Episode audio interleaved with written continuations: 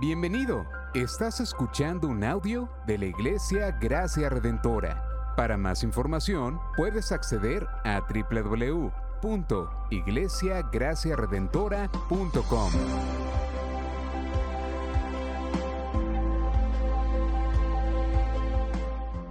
Salmo 130, desde lo más profundo, oh Señor, he clamado a ti. Señor, oye mi voz. Estén atentos tus oídos a la voz de mis súplicas. Señor, si tú tuvieras en cuenta las iniquidades, ¿quién, oh Señor, podría permanecer? Pero en ti hay perdón, para que seas temido. Espero en el Señor en Él espera mi alma, y en su palabra tengo mi esperanza. Mi alma espera al Señor más que los centinelas a la mañana. Sí, más que los centinelas a la mañana. Oh Israel, espera en el Señor, porque en el Señor hay misericordia y en Él hay abundante redención. Él redimirá a Israel de todas sus iniquidades. Amén. Se pueden sentar. Iglesia, el Salmo 130 es clasificado como uno de los siete salmos de penitencia. Es un cántico de ascenso gradual. ¿Qué significa esto? Un cántico de ascenso gradual. Bueno, el, el significado de la designación a canción de ascensos no está claro. Pero cuando leemos Deuteronomio 16, 16, podemos ver con algún sentido qué significa esto. Deuteronomio 16, 16 dice que tres veces al año se presentarán todos tus varones delante del Señor, tu Dios, en el lugar que Él escoja, en la fiesta de los panes sin levadura, en la fiesta de las semanas, y en la fiesta de los tabernáculos, y no se presentarán con las manos vacías delante del Señor. Podemos deducir que probablemente estas canciones se cantaron en procesiones, que eran parte de, estas tres, de estos tres festivales anuales, ya que los peregrinos ascendían hacia Jerusalén. ¿Por qué? porque Jerusalén estaba localizada en una montaña, en un cerro. Por eso se llama canción de ascenso.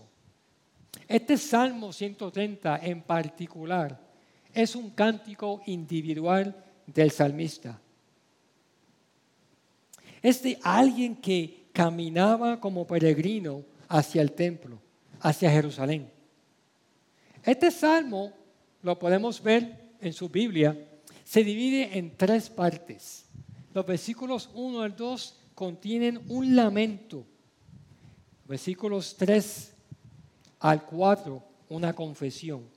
Y por último, los últimos versículos del 5 al 8 contienen una exhortación a la esperanza. En la primera parte, esos dos versículos primeros contienen un lamento un clamor a Dios desde las profundidades. La frase, cuando leemos el versículo 1, desde lo más profundo, en hebreo se refiere a las profundidades del mar, el caos a causa de la vida. El Salmo 69 del 1 al 3 nos aclara qué significa las profundidades. Las profundidades simbolizan tanto el peligro como la respuesta de David, quien escribió este Salmo 69. Mira cómo dice el Salmo 69 del 1 al 3. Sálvame, oh Dios, porque las aguas me han llegado hasta el alma, me han hundido en cieno profundo y no hay donde apoyar el pie. he llegado a la profundo de las aguas y la corriente me cubre. Cansado estoy de llorar Reseca está mi garganta. Mis ojos desfallecen mientras espero a mi Dios. Estas profundidades representan lo que siente el salmista en el Salmo 130 e incluye las iniquidades que él ha cometido y cómo él se siente en cuanto a esas iniquidades, a ese pecado. Este pecado se menciona en el versículo 3. Pero en el versículo 2 vemos la súplica del salmista. Mira cómo dice, Señor, oye mi voz, estén atentos tus oídos a la voz de mis súplicas. ¿Cuál es la súplica del salmista? ¿Cuál es su lamento? Como hemos visto en los otros salmos de lamento, en esos salmos había opresión, persecución, enfermedad. Pero este salmista no está bajo opresión, no está siendo perseguido, a punto de morir. Este salmista no está relatando una situación donde está enfermo. Entonces, ¿por qué la súplica? ¿Qué le pasa a este salmista? Este salmista se lamenta de su pecado. Este salmo es un salmo individual de confesión y lamento ante el pecado que él tiene en su corazón. En los versículos 3 y 4 vemos entonces el salmista confesando este pecado. Él está de camino al templo. Y estas fiestas, que eran tres veces al año, eran fiestas de alegría, de celebración.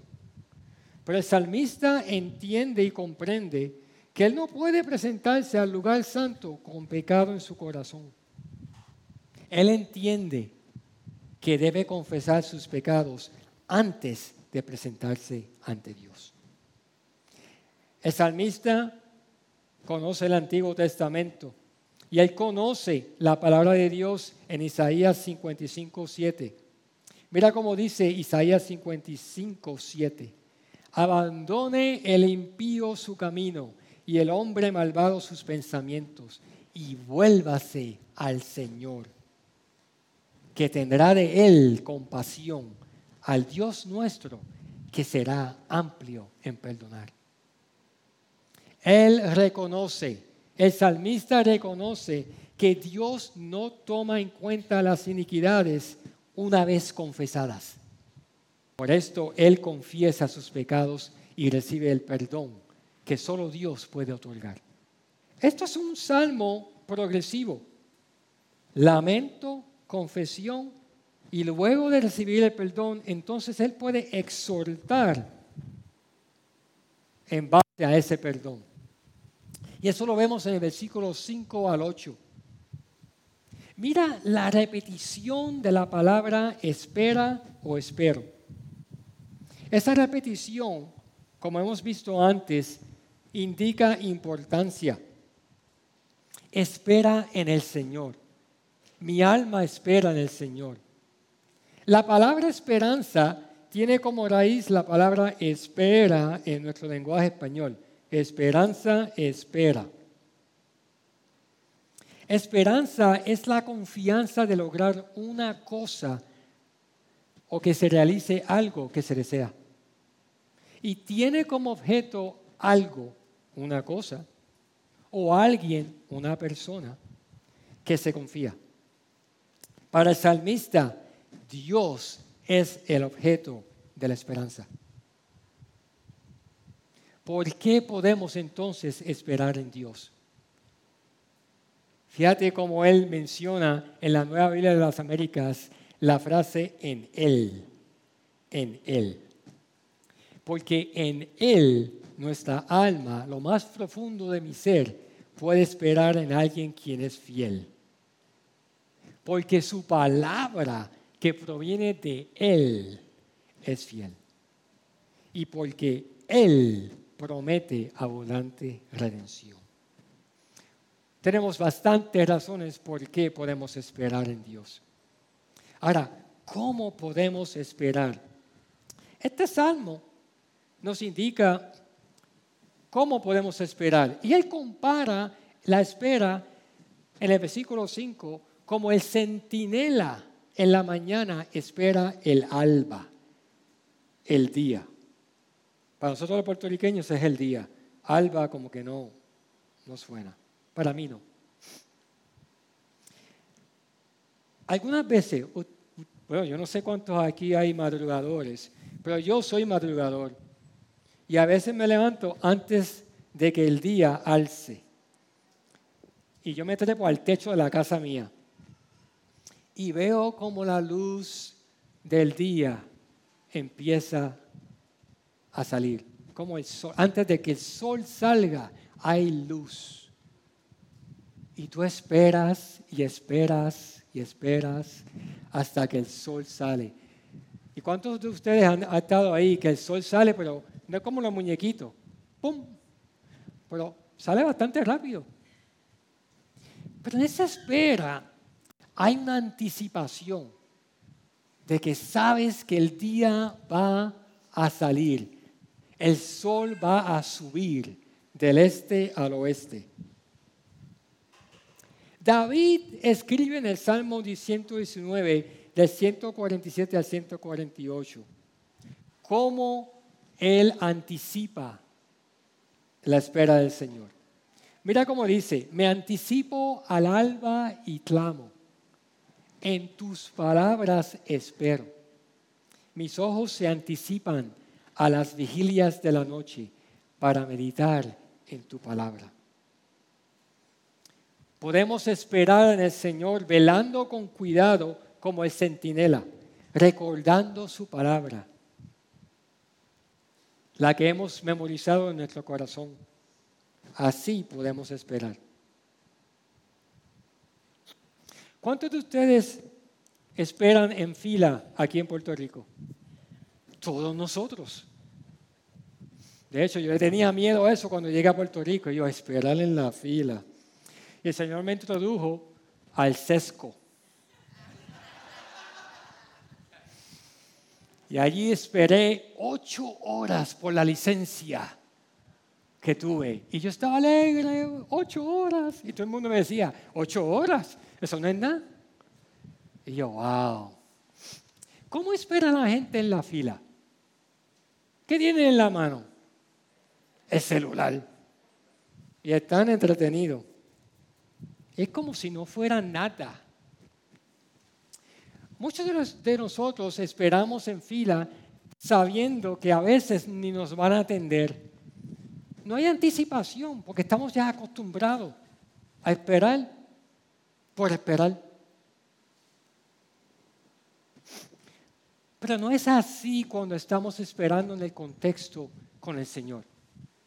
Como mencioné al principio, estuvimos en Colorado y en la conferencia donde estuvimos, eh, muchos de los misioneros de navieros estuvieron allí, como 40 eh, misioneros.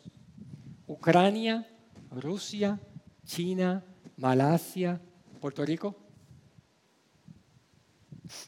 Y estuvimos, como dice la palabra, ante una nube de, envejecientes, de misioneros antes de nosotros.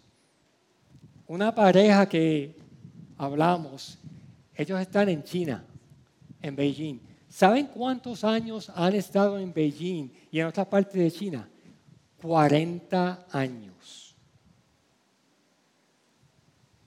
Se conocieron, se casaron, tienen hijos, sus hijos son misioneros también. A veces no pasa, pero a veces, pasa. ¿Y saben lo que me dijeron? me dijeron, a veces hay que esperar mucho el fruto del Señor. 40 años esperando con anticipación al fruto del Señor, el fruto del Evangelio, en un sitio como China. Esa es la espera que tiene el salmista en, en la mente. Y por eso, porque sabemos que podemos esperar, Él nos exhorta. ¿Exhorta a qué? ¿Qué está esperando el salmista? Lo dice el versículo 7. Él espera en la redención y perdón de sus pecados. Eso es lo que está esperando el, el salmista. La redención de pecados en el Antiguo Testamento era hecho por el sacerdote en el día de la expiación para todo el pueblo. Esta redención, el salmista sabía, en el contexto del Antiguo Testamento, esa redención era temporera y tenía que hacerse todos los años. Levíticos 16, 32, 34 lo indica. En el 34 dice, ustedes tendrán esto por estatuto perpetuo. Este es Dios hablándole a Israel, para hacer expiación por los israelitas, por todos sus pecados, una vez cada año. El salmista en este contexto hace un llamado a la esperanza en estos versículos 7 al 8. ¿Por qué? Porque tenemos esperanza porque el Señor es misericordioso. En Él hay misericordia. En Él también hay abundante redención. Yo me pregunto cuando estaba preparando este, este sermón, ¿podría ser que el salmista tenía en mente la redención de todas sus iniquidades de Israel en el futuro? ¿Podría ser que el salmista tenía en mente al Mesías. Cuando Él dice, Él redimirá a Israel en el versículo 8 de todas sus iniquidades.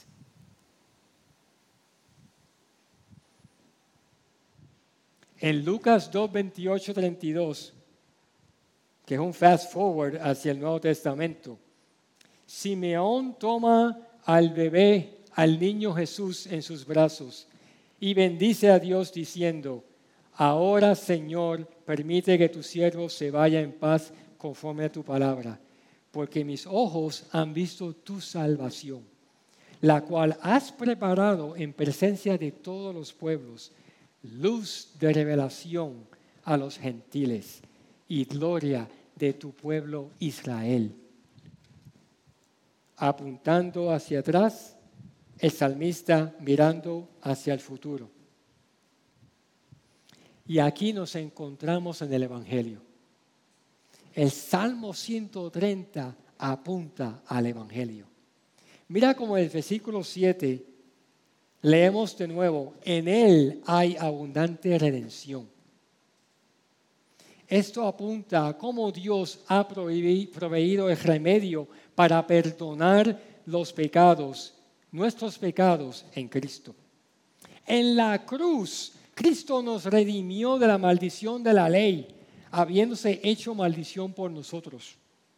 Porque escrito está, maldito todo el que cuelga de un madero. Eso está escrito en Gálatas 3:13. Y Cristo nos ofrece vida abundante en Juan 10:10. Como escribe, el ladrón solo viene para robar, matar y destruir yo he venido para que tengan vida y para que la tengan en abundancia. En el versículo 8 también apunta al Evangelio. El salmista habla de una redención futura y completa que para nosotros hoy en día, hoy, Dios ya ha redimido a Israel, su pueblo, incluyendo a los gentiles, de todas las iniquidades. Es decir, a los que creen en su Hijo Jesucristo. Porque el pueblo de Israel no es el pueblo, sino el pueblo creyente. Lucas 1:68 dice, bendito sea el Señor, Dios de Israel, porque nos ha visitado y ha traído redención para su pueblo. Y en Juan 1:12, pero a todos los que le recibieron, les dio el derecho de llegar a ser hijos de Dios, es decir, a los que creen en su nombre. Tenemos dos puntos bien importantes que podemos recibir del Salmo 130 o concluir del Salmo 130. Desde el punto de vista del salmista, podemos lamentar y confesar nuestro pecado porque en Él, en Dios, está nuestra esperanza de perdón y redención. Pero desde el punto de vista de nosotros hoy, que creemos en Jesucristo, podemos lamentar nuestro pecado y confesarlo en arrepentimiento, porque Cristo, Cristo es nuestra esperanza de redención. Salmo 130 nos demuestra cómo lamentar, confesar y esperar. Lamentar cuando pecamos. Confesar nuestros pecados en arrepentimiento y esperar con la esperanza por el perdón que solo Dios puede dar.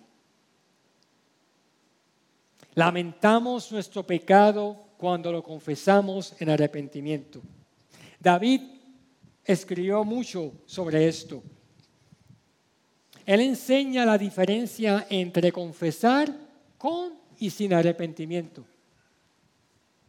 Salmo 32, del 1 al 5, él escribe, cuán bienaventurado es aquel cuya transgresión es perdonada, cuyo pecado es cubierto.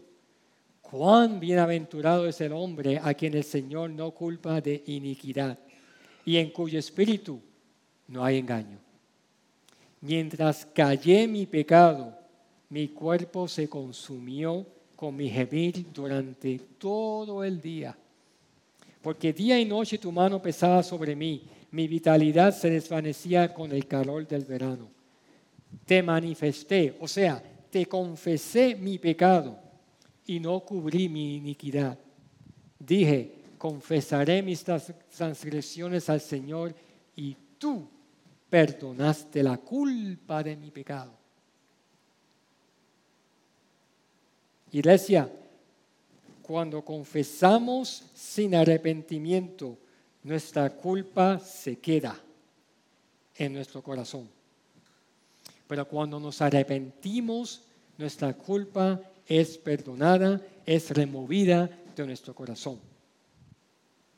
Así sabemos cuándo es que estamos lamentando en el corazón el pecado que hemos cometido.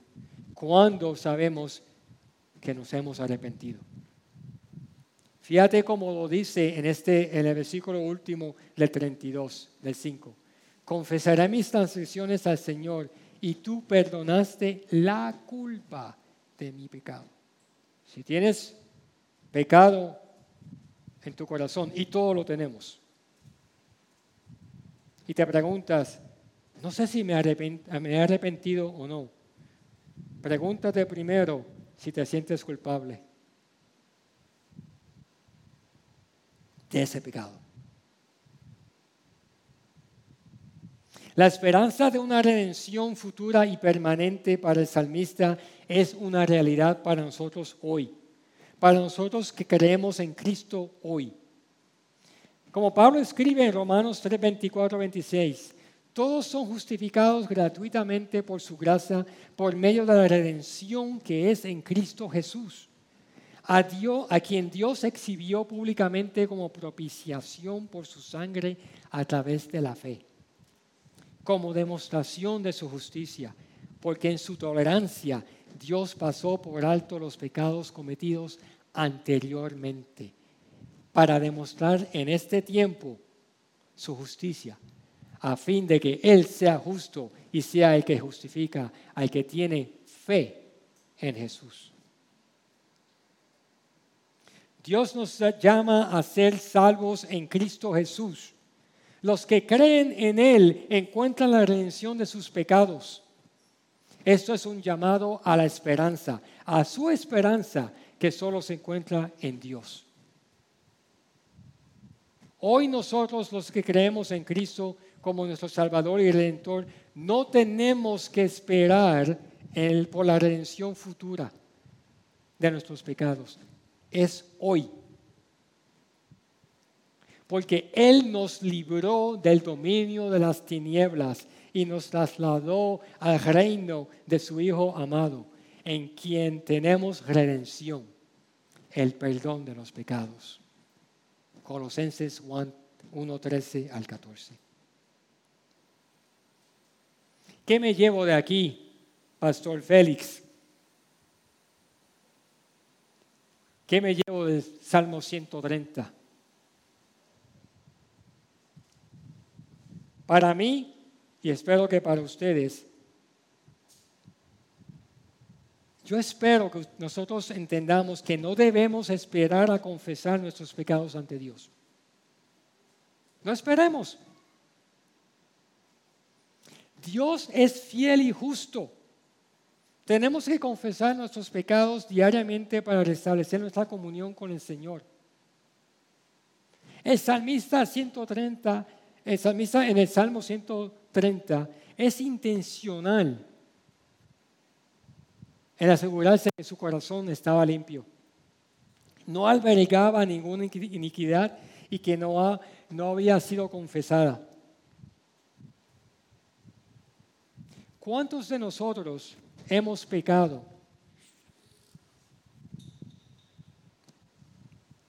Y confesamos a la ligera. Ay, perdón, Señor.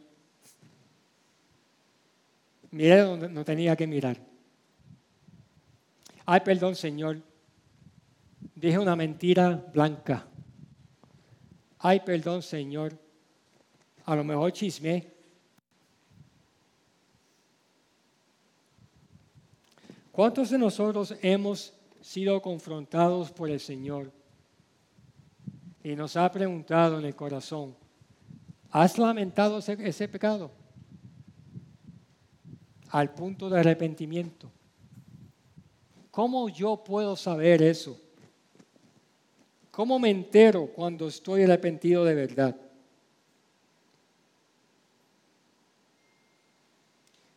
En 2 Corintios 7:10, Pablo escribe, la tristeza que es conforme a la voluntad de Dios produce un arrepentimiento que conduce a la salvación sin dejar pesar. Pero la tristeza del mundo produce muerte. Este lamento tiene que tener tristeza del Señor y tiene que pesar. Si es la voluntad de Dios, y es la voluntad de Dios que nosotros confesemos y nos arrepentimos de nuestros pecados, tenemos que tener y experimentar esa tristeza que pesa en nuestro corazón. Concluyendo, yo quiero que nosotros nos preguntemos esto. ¿Tienes algún pecado que no has confesado ante el Señor? Un pecado que no has lamentado hasta el punto de arrepentimiento. Yo tuve yo tuve que luchar con este sermón. Porque si lo he de predicar, tengo que pasarlo por aquí. Y tuve que preguntarme estas preguntas y continúo preguntándome esas preguntas. Es importante. El Salmo 130, en el, salmista nos lleva a este punto. Como dije al principio, hoy concluimos esta serie de verano. ¿Y qué manera de terminarla? Lamentando sobre el pecado. Algo que nunca me pasó por la mente. Algo que yo creía que era lamentarme de mi situación, lamentarme de mi opresión, lamentarme de todas las quejas que puedo que, lamentarme. Este Salmo 130 nos sorprende de una manera única y nos exhorta, nos reta a preguntarnos esa pregunta. Nos lamentamos del pecado que cometemos. Ouch. ¿Hasta qué punto nos lamentamos y nos arrepentimos de nuestro pecado?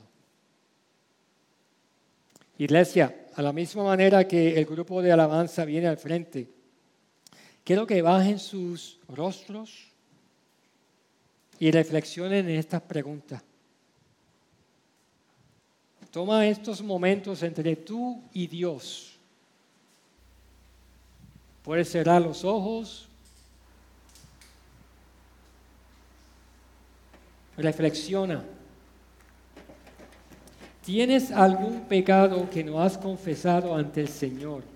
Un pecado que no has lamentado hasta el punto de arrepentimiento. Oremos. Padre Celestial, gracias porque la lluvia paró y no tuve que luchar con mi voz y el ruido de la lluvia. Te doy gracias por tu misericordia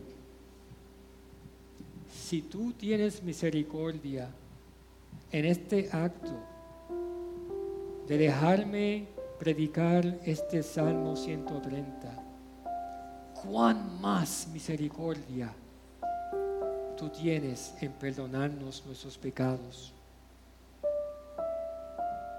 Señor, queremos experimentar esa tristeza que pesa para conducirnos al arrepentimiento cuando pecamos. Señor, como el salmista nos indica, queremos lamentar nuestro pecado y así confesarlo en arrepentimiento, porque ya tú nos has redimido y tenemos la esperanza que solo se encuentra en tu Hijo en Cristo Jesús. Gracias, gracias por perdonarnos. Gracias por la redención que se encuentra en tu Hijo. Gracias, te alabamos, Señor, en tu nombre. Amén. Gracias por sintonizarnos. Puedes encontrarnos en las diferentes plataformas de redes sociales, como también visitarnos a www.iglesiagraciaredentora.com.